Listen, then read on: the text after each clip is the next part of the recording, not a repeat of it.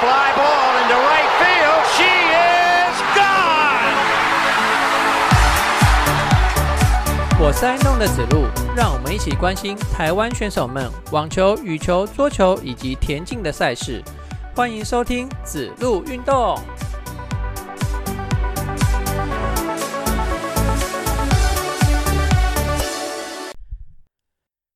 欢迎收听《主路运动》第三十九集的节目，我是爱运动的主路。这集节目的一开始啊，我想要先来预告一下，过几天我会飞往日本去哦，参加二月二十五号在大阪举行的大阪马拉松。其实我没有那么爱跑啦，跑步这件事情啊，其实是很无聊的哦。但是如果有伙伴一起的时候，这时候就可以变得很有趣了，因为要去跑大阪马拉松的关系。所以下一周啊，我的节目会也不是说暂停啦，呃，我没办法及时的更新台将的战况哦。但是因为二月二十一号是世界的母语日，然后就是原始物语的汉达，还有阿杰手扒鸡的阿杰，以及我，我们三个人呢，我们在之前哦，有先用我们的母语哦，就是台语，然后聊了一下。因为阿杰现在在读清华大学的运动科学相关的那个研究所，所以我们三个人呢就用我们的母语哈聊了呃运动科学相关的主题跟内容啊，当然里面还有很多是我们的闲聊哈。我们三个人呢之前已经录好了相关的内容啊，那这些内容呢就会放在我下一周的节目里面播出。那如果你对这样的内容有兴趣的话，也欢迎你来听看。台将的战绩部分呢，那就只好暂停一次啦，因为我也没办法，我在日本也没办法录音嘛，哈。好的，那我们今天的节目就开始喽。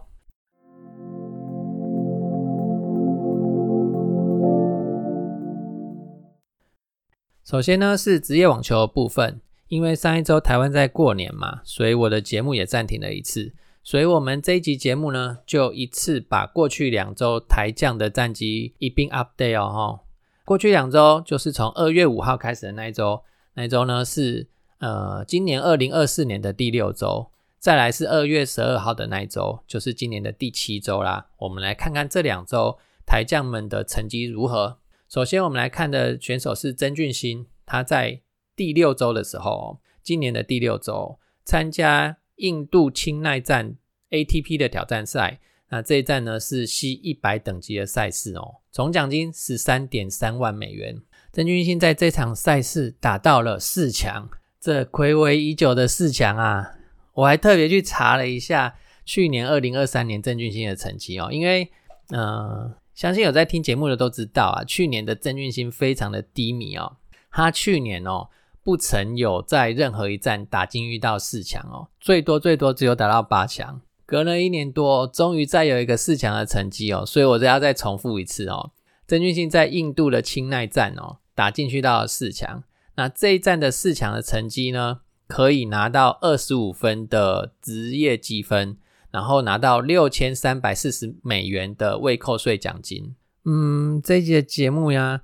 要多花一点时间在曾俊欣这个四强的成绩上面哦。打到四强的时候，哈，签表就剩下四个球员嘛，哦。那位在上半部的签表呢，一位是曾俊欣，另外一位是第一种子。然后下半部的签表，两位，一位是第二种子，一位是第三种子。也就是说，前三种子占据了四强的三个位置。那理论上，那呃，另外那个位置应该是第四种子嘛，哈。可是第四种子在第二轮的时候被曾俊欣给打掉了。哦其实，在这场赛事的第一轮哦，曾俊欣就不好打了。他的第一轮对手是获得外卡参赛的选手，他的名字太难念哦，那个很难念的一个英文。然后那位选手的世界排名曾经高居第十六名哦。而那场比赛我没看啊，哦。然后，嗯，我想大家都会觉得，哇，这就是一场艰难的比赛啊。不过曾俊欣确实赢了。然后到了第二轮哦，又打掉了第四种子哦，挺进到八强。然后他的八强赛事对手反而比较好打一点哦，世界排名两百六十六名，还是比郑俊兴高了一点，一直打到四强啊，才遇到第一种子这样子。那其实哦，这场赛事啊，这一系列的赛事都在过年前的那几天嘛，哈。然后到了四强的时候，如果我没有记错的话，是除夕或者是大年初一的那一天晚上十点多，因为我忘记是哪一天了，因为时间也有一点点久远哦。那个你知道过年的特别节目都是特别难看的节目吗？我们平常也就是没有在看综艺节目或者是电视节目的人，有开电视呢，大概也是看那个什么体育频道、运动频道或者是或者是财经频道，没什么在看看那些综艺节目啦，或者是过年特别节目。这时候要看什么？当然就是看比赛啦。ATP 的官网哦，都有免费收视所有选手的赛事。你反正你进去官网，随便你点，看你想要看哪个球员。那我们当然是看台湾球员啊。所以四强比赛对第一种子的那场比赛，我有看哦。双方第一盘、第二盘打成一比一平手以后，进入到第三盘。第三盘赛事非常的曲折哦。反正过程中就是来来回回啊，呃。第一种子有机会赢，但是曾俊欣又回破他的发球局，然后又变成曾俊欣领先，然后又被回破以后，打到六比六以后，进入到抢七，抢七曾俊欣先掉了四分，零比四落后，看来大势已去已去哦。没想到盘中曾俊欣又破了对方的发球分，因为因为他是抢七嘛，所以就不是发球局，是发球分。到了赛末点，曾俊欣先出现赛末点哦。我印象中是六比五，我印象中的比数啦是六比五。曾俊欣已经出现赛末点了，结果对方一个弹网球，那个网子碰到球以后完全没有弹起来，然后就掉到曾俊欣的场场子这边。那这种这么幸运的球，这怎么救啊？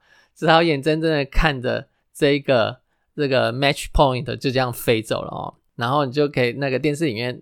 的画面就是曾俊欣插腰，然后站在那边，否则眼看着那颗球就要挂网了哦，然后曾俊就可以赢得四场的比四强的比赛了。结果这样输掉，真的是很扼腕哦。然后真是老天不帮忙啦，否则真的是这一球就可以赢下比赛哦。好，达到了四强，也算是今年最好的，哎不，不能说今年最好，是今年到目前为止，从去年开始到今年的目前为止最好的成绩。希望这个新的一年开始没多久，这个四强的成绩可以带望他一整年哦，挥别去年的低潮。好，在第六周哦拿到了一个四强的成绩之后，然后第七周也是参加了位在印度班加罗尔的 C 一百等级的 ATP 挑战赛，也是 C 一百等级啊，总奖金也是十三点三万美元哦。在挑战赛来讲哦，这个是。等级不算低了啦，但也不算太高，就是位刚好位在中间。因为挑战赛有五个等级嘛，一百刚好是在最中间的那个等级。这场位在印度班加罗尔的这场 C 一百等级的赛事，曾俊欣必须从会外赛出发哦。那这场会外赛出发，连闯两关哦，然后闯进到会内赛之后，遇到了呃这个对手的排名也不低哦。我现在。没有再去找他那位对手的资料，我记得是一个红土的选手，然后身材有点胖胖的，标准的红土打法哦。因为这场赛事的时候还在过年的期间哦，不好是初二还是初三吧。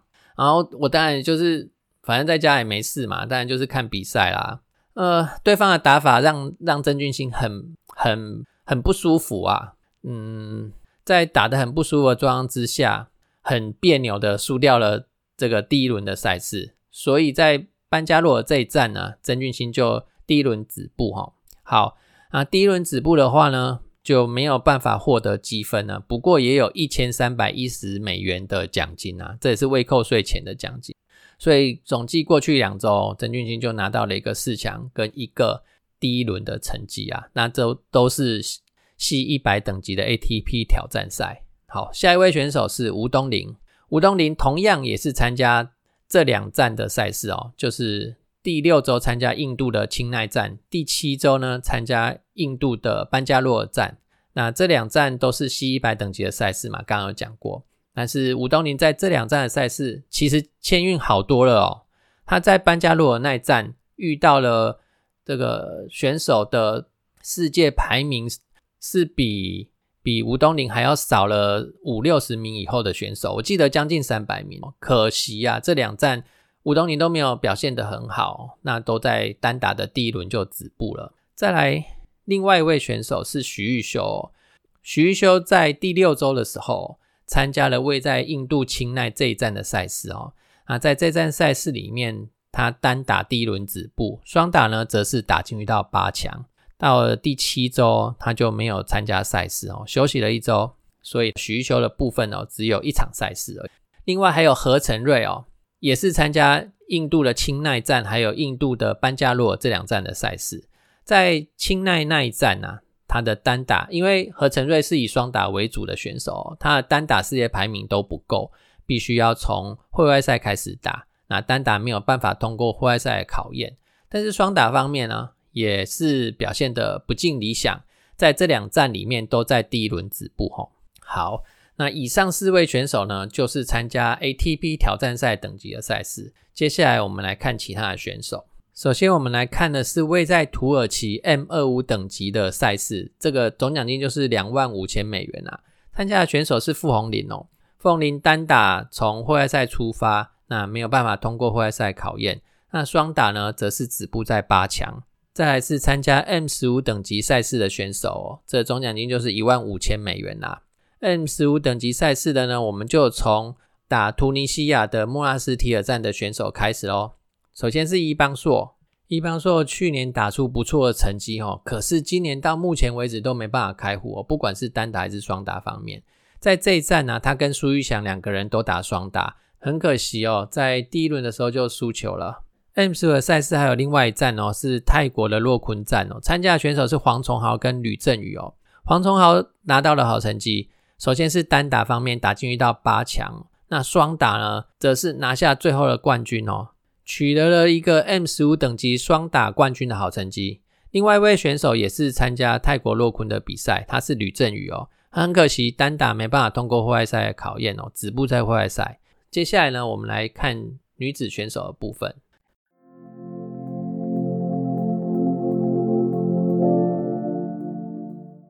女子选手的部分呢，我们从谢淑薇来出发哦。谢淑薇在第六周没有参加赛事，然后第七周她参加的是一千等级，哦，这赛事很高哦，等级相当的高。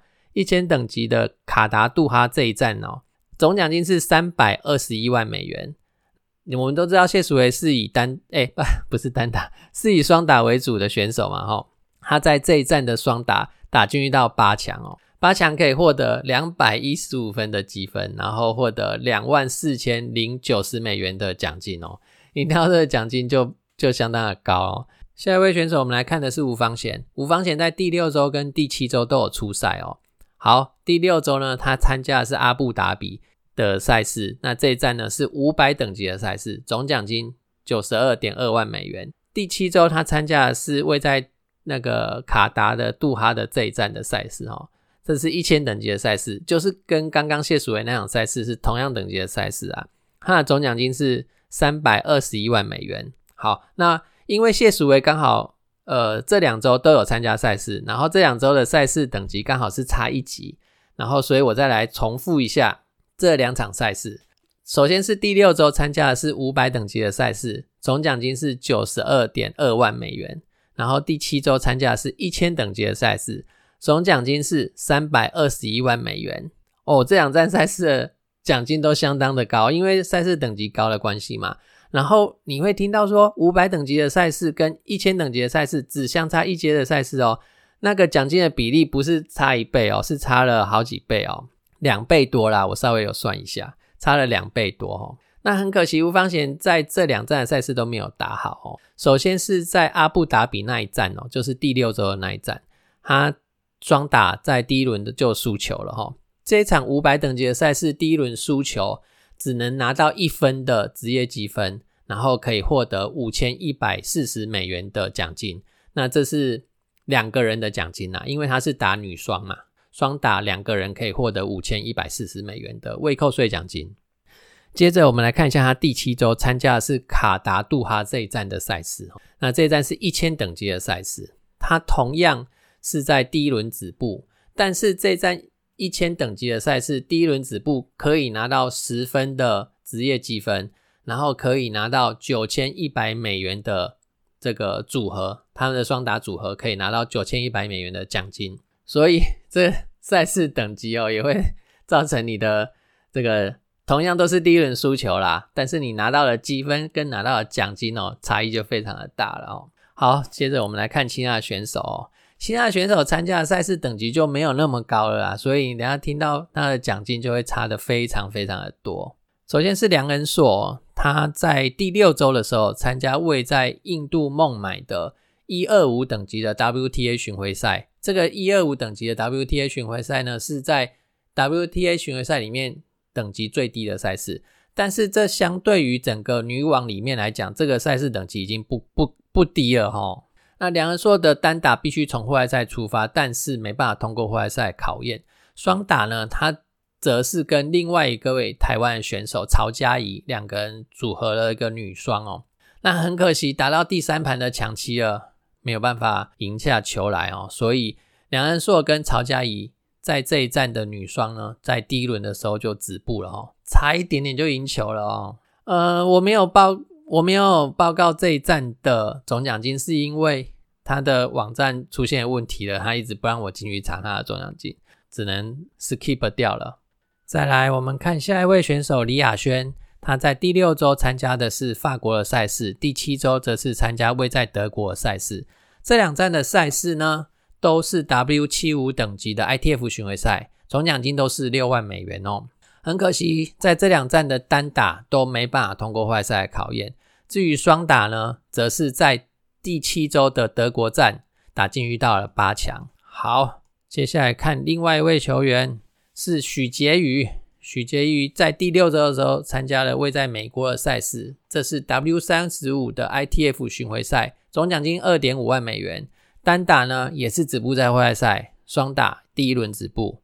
最后一位选手李雅欣。啊，李雅欣是李雅轩的妹妹，然后她参加的是第七周位在泰国洛坤的赛事 W 三五等级的 ITF 巡回赛，总奖金二点五万美元，双打打进到八强哦。这是李雅欣今年的第一场赛事，那希望接下来赛事会越打越好哦。以上呢就是女子网球的战绩。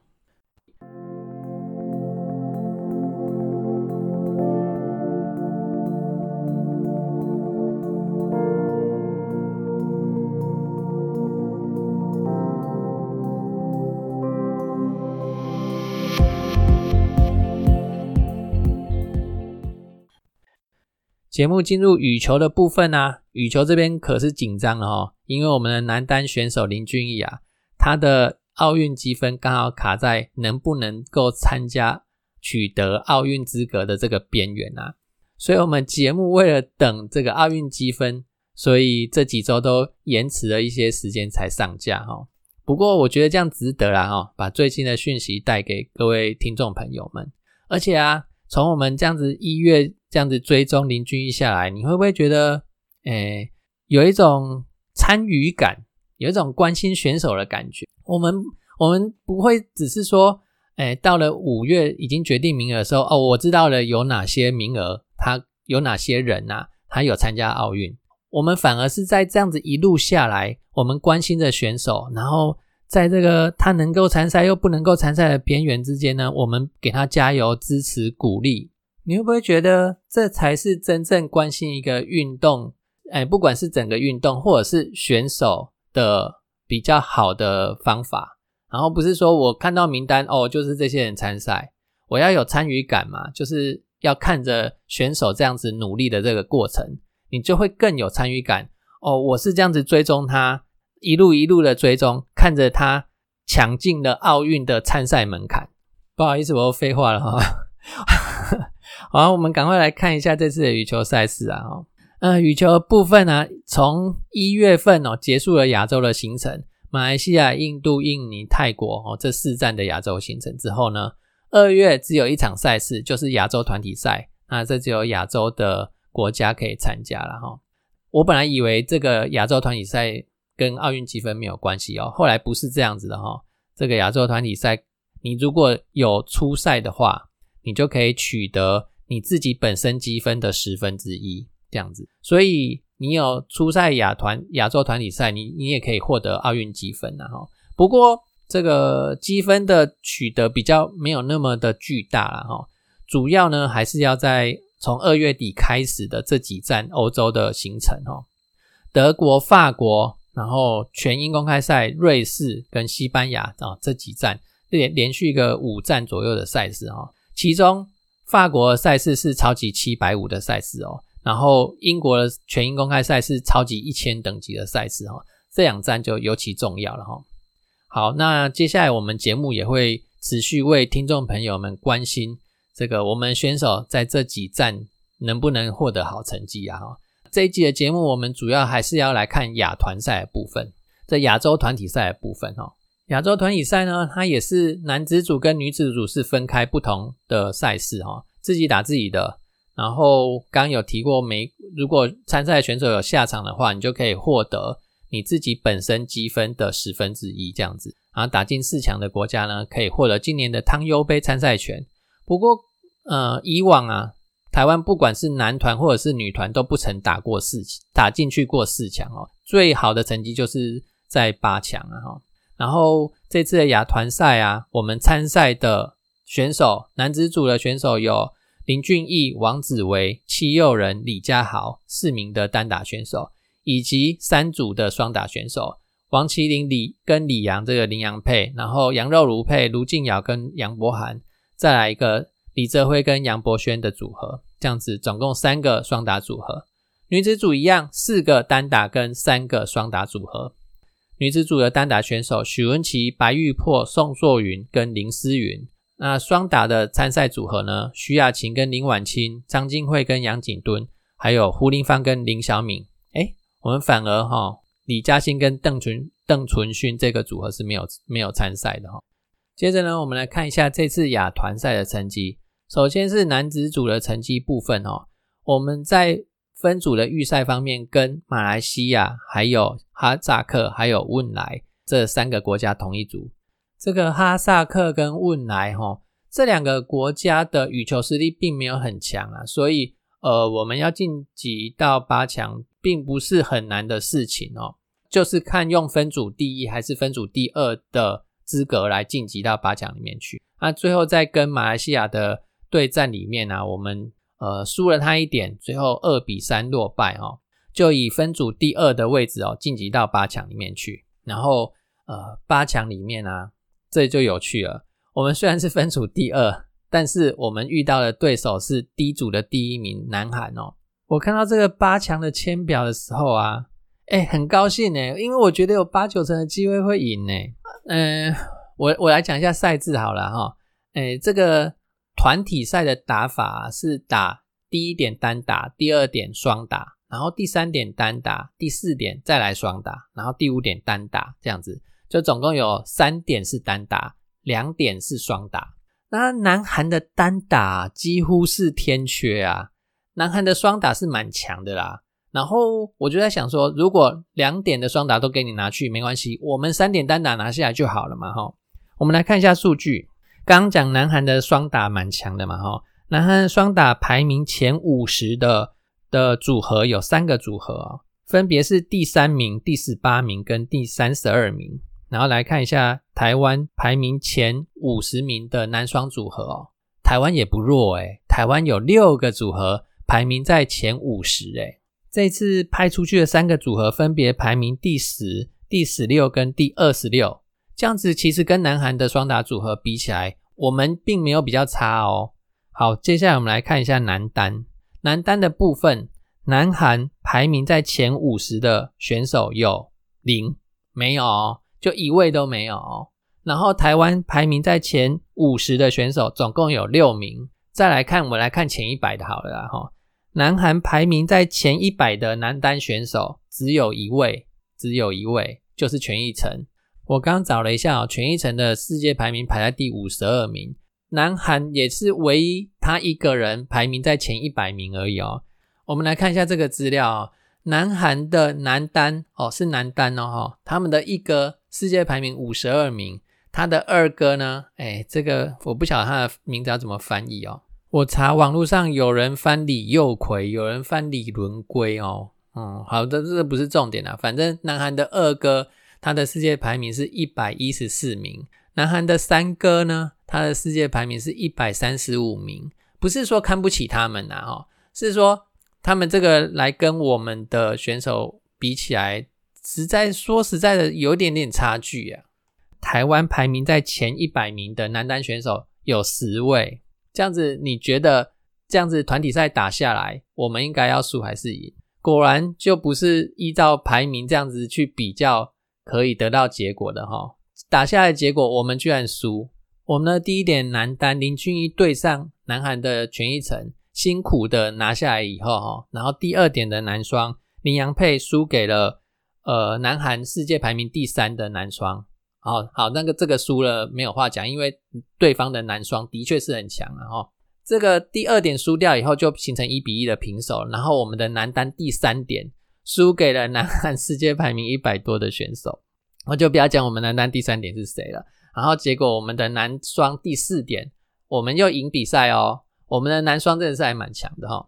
然后形成了二比二以后，然后到了第五点的男单，我们又输了，而且是输给对方。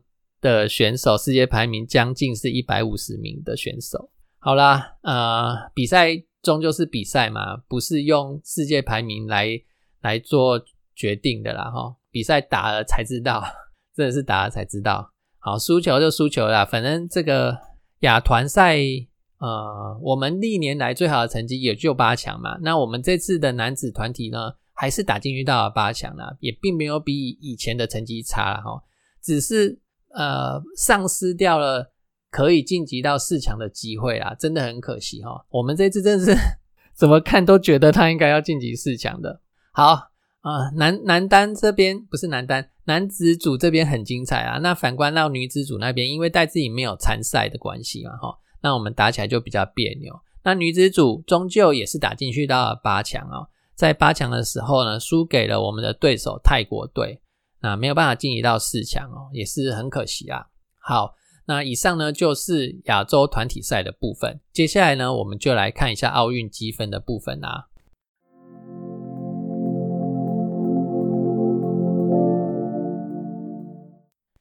在亚洲团体赛的积分进来之后呢，哎，我们的林俊逸。他进来的分数比别人少，比别的国家的选手还要少，所以他的名次又倒退了两名，从原本的第十七名倒退到两名，到第十九名哦。但是其实哦，他们这几位的积分都相当、相当、相当的接近哦。林俊逸第十九名，他的积分是五四一五四，然后第十八名的这中国的陆光祖五四二四一啊，第十七名印度的森五四五二一，你看。这个分数差不到五百分，所以其实这个名次倒不是很重要哦。这只要在三月开始的二月底开始啦，这些欧洲赛哦，只要一个好成绩，马上就可以把排名翻越过去哦。刚刚讲到第十七名的森嘛，哈，跟跟第十七名的森之间的差距连五百分都不到，然后跟第十六名那个马来西亚的黄志勇哦，也差不了。这样子是多少分？黄志勇是五八七三五啊，也大概差了四千五百分左右而已。然后第十六名，中国的翁宏阳五八七五零，这个差距也大概四千五百分而已哈。这五千分不到的积分呐，要翻转哦，都还是非常非常非常有机会的哈。好，接下来看第十四名，台湾的另外一位选手周天成六零二八八，来看一下，跟林俊逸差也不到六千分呐，所以。还是很近哦，这个分数还是很近哦，六千分并不多哈。第十三名，呃，新加坡的骆建佑六零八二二，这跟刚的周天成也大大概差了六百分，五百多分而已哦。然后第十二名是香港的李卓耀六一二一九，这个分数也没有到很多哈。到一直到第十一名啊，第十一名是 Nishimoto。日本的西本全泰六四九八二哦，这个分数才又稍微有拉开一点而已哈，所以这样看起来哈，林俊逸虽然现在排名在第十九名哦，呃，要冲击到第十六名都是很不是很难的事情啊，都不是很难的事情啊哦。接下来呢，欧洲型的赛事哦，非常的重要哈。好，那男单的方面看完以后呢，女单的方面，戴资颖仍然是停留在第三名哦。那上次有说过啦，第三名跟第四名其实没有什么差，即使他掉到第四名也无所谓。那第五名距离第四名的位置就很远了，所以那个戴志颖的位置是保持的很稳健啊。戴志颖这边不用多说了，他实在太强了，他他虽然没有他那个生涯顶顶峰的时候那么强啊，但是虽然现在弱了点哦，跟他的顶峰的时候比起来弱了点哦，但是其实他在女单里面的载资力还是很够的哦。那另外一个比较令人让人关心的组合就是男双啦。男双呃，其实林洋配的参赛资格也很稳了，但是他现在处在第九名嘛，哈，就看他们有没有想要抢八强的位置啊，哈，因为你挤进去到八第八名的话，你到时候就可以排到种子的位置哦。理论上种子会比较好打一点，理论上种子会比较好打一点。李阳配第九名哦，他的分数是六八九一零哦。第八名这是印尼的组合哦，分数是七四一九九。然后第七名，第七名是中国的组合，它的分数是七四四五八。哎，你这样就差差五千分左右而已，跟刚刚那个林俊毅跟林君毅跟第十四十五名那边的差距也大概五千分而已哈。五千分都是一个可以狙击的位置哈，所以我们男双这边看看。林洋配欧洲型的赛事有没有办法拿出一个好成绩哦，就可以抢到种子的位置了哈。不过，呃，林洋配这边比较稳啊，反正参赛资格已经很稳了哈，是 OK 的。再来就是女双，女双比较没有什么好讲的啊，就是台湾一定会有一个参赛的名额嘛，就看是邓淳勋跟李嘉欣呢，还是徐婉晴跟林婉清了哈。那混双的部分呢，是我们另外一个重点哦。目前我们的混双叶红威跟李嘉欣这个组合呢，排名在第十二位哈。呃，看一下他的分数哦，那字有点小，现在现在年纪大，眼睛都有点花。他们的分数是六三零九四哈。你如果要抢进去到八强呢，八强最后一个组合是香港的组合了哈，因为应该是那对夫妻档了哈，六八二三零，这样差起来呃三六千多分一点点啊，六千两百分左右哈，这。也是一个可以狙击的位置啊，但但混双这边，哎，我觉得叶红卫他好像有点伤势哦，呃，把伤势养好比较重要啦，把伤势养好比较重要哦，因为伤愈复出之后，你还需要一段的调整时间嘛，哈，所以不要硬打比赛了，哈，慢慢的调整，然后把自己的状况调整在奥运的时候达到最高峰哦，这样反而是比较重要的哈，有没有抢到种子的位置哦？反而已经不是那么重要了哈，毕竟混双这边也是我们一个可以拿牌的地方啦哈。羽球这边呢，大概男单、女单、男双跟混双都有机会可以拿牌哦。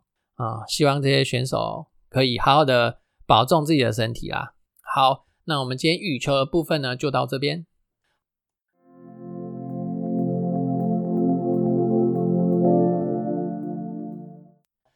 接下来我们节目进入桌球的部分哦，在 WTT 的个人赛事方面啊，最近都没有，一直要到三月的第二周以后呢，才会有个人赛事。那么最近如火如荼进行的赛事呢，是团体赛。这个团体赛是世界桌球团体锦标赛，因为今年是奥运年的关系啊，所以呃很多的比赛都会跟奥运扯上边哈。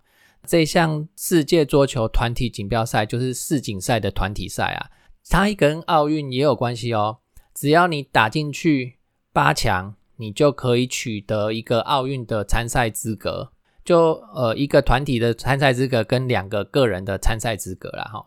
然后男生跟女生是分开的，所以这项团体赛呢是区分成男子的团体赛，还有女子的团体赛。男生打男生，女生打女生的啦，因为有些赛事是男女的混合赛事哈。好，那我们回到这个世锦赛的团体赛来哈。男子总共有呃四十个队伍参赛，然后女子组呢也是有四十个队伍参赛，然后分别在这四十个队伍里面呢分成八个组别，所以每一组就会有五个队伍啦。这五个队伍就是五个国家嘛，或者是地区这样子。我们排在哦，我们的男子组啊，排在第五组，跟日本、还有奈及利亚、还有捷克、还有马达加斯加同一组。然后女子组呢，我们排在第四组，跟美国、泰国、智利还有阿尔及利亚排在一起。再来，我们来看一下这个赛制的部分哦。分组的第一名呢，就可以直接取得十六强的参赛资格。然后分组的第二名跟第三名。则是进入二十四强的单淘汰赛。诶，所谓的二十四强就是包含了刚刚前面讲的分组第一名的那八强，所以第二名跟第三名呢，加起来就会有十六个队伍。这十六个队伍先进行一次单淘汰赛，赢的队伍呢，再去跟刚刚讲的分组第一名的队伍打一个淘汰赛，然后决定谁能够进去八强。进去八强就取得了今年奥运的参赛资格。刚刚有讲嘛，哈，团体赛的参赛资格跟两个单打的参赛名额这样子。嗯。我们来看一下我们的位置在哪里哈。我刚刚有讲说男子组我们在第五组，然后我们的敌人呢，这是应该算敌人嘛哈。我们的敌人主要的敌人是日本呐哈，然后其他的敌人是奈及利亚、捷克还有马达加斯加。后面那三个国家比较好打一点，主力主要的 敌人就是日本哦。这是男子组的部分啊。那其实这项赛事已经从二月十六号就开打了哈。所以这个分组的比赛啊，其实已经告一个段落了啊，还没有完全结束。但是谁输谁赢也都有一个底了啊，就是都打完了这样子。我们的男子组就是输给了主要的对手日本啊，所以没办法取得分组第一的位置。我们大概取得分组第二或第三都没有差别了，因为第二或第三你都必须去打呃二十四强的单淘汰赛嘛，哈，所以到时候就看前运啊，哈。再呢，我们来看一下女子组的部分。我们分在第四组，我们主要的对手是智利跟泰国啊。我们女子队伍很争气哦，预赛全胜哦，分组赛啦全胜哦，所以以全胜的分组第一的成绩呢，直接进入到十六强去，就不用再去打二十四强的单淘汰赛了哦。因为男子组就是第二名啊。第二或第三都可以啊，没有那已经没有差了哈，就是反正就是打二十四强的淘汰赛，女子组的部分就直接取得十六强的参赛资格，然后到时候再看二十四强的单淘汰赛打出来的对手是谁，主要任务呢就是要抢进八强哈。好，我们来看一下我们这次参赛的男子选手跟女子选手有哪些哦。其实有听我节目的人，我之前有介绍过了哈，我们在。一百一十二年，就是去年底的时候啊，我们不是有一个中华桌球国手的选拔赛？选拔赛完了之后呢，还有一个桌球国手的排名赛，排名在前五名的选手，就是这一次参加这个世锦赛团体赛的的选手。在男子组的部分呢，林云如、高成瑞跟庄智渊他们三个人，因为世界排名够，我印象中啊，哈，我我没有再去查规则哈。我记得好像是世界排名前三十五的选手，你就可以不用再回来打国手选拔赛哈。所以林云如、庄智渊跟高成瑞他们三个人呢，就直接取得了国手的名额这样子。那接下来就是剩下两个名额哈，分别由第四名的黄彦成还有第五名的冯艺兴他们两位选手取得。所以呢，男子组的参赛选手就是他们五位。接下来女子选手的部分，用世界排名。直接取得国手位置的只有一位选手，他是郑怡静哈。接下来四位选手呢，都是在国手排名赛里面打出来的哈，分别是第二名的陈思雨，然后第三名郑先知，第四名李玉纯，还有第五名的王艺如。那也就女女子组呢，就由他们五位选手征战这次的呃世锦赛的团体赛。好，那以上呢就是这次世锦赛团体赛的介绍。现在男子组跟女子组都已经晋级到第二阶段去了，就先来预祝我们男子组跟女子组都能够晋级到八强，取得奥运的团体赛的参赛资格跟两个单打的参赛资格哈。好，今天的节目就到这边，最后就要谢谢你收听我们的节目了。我们大叔野球运动频道有赞助的管道哦，我们在泽泽募资平台上有五十四、一百五十四，还有两百五十四等等不同的赞助方案。如果你觉得我们的节目还不错，欢迎给我们一点鼓励。如果你暂时没有这样的打算跟计划，也没有关系。你的收听呢，就是对我们最大的支持啦。欢迎分享我们节目给你的亲朋好友。如果你觉得我们还有改进的地方呢，也欢迎告诉我们，让我们有可以改进的空间哦。我们下周见，拜拜。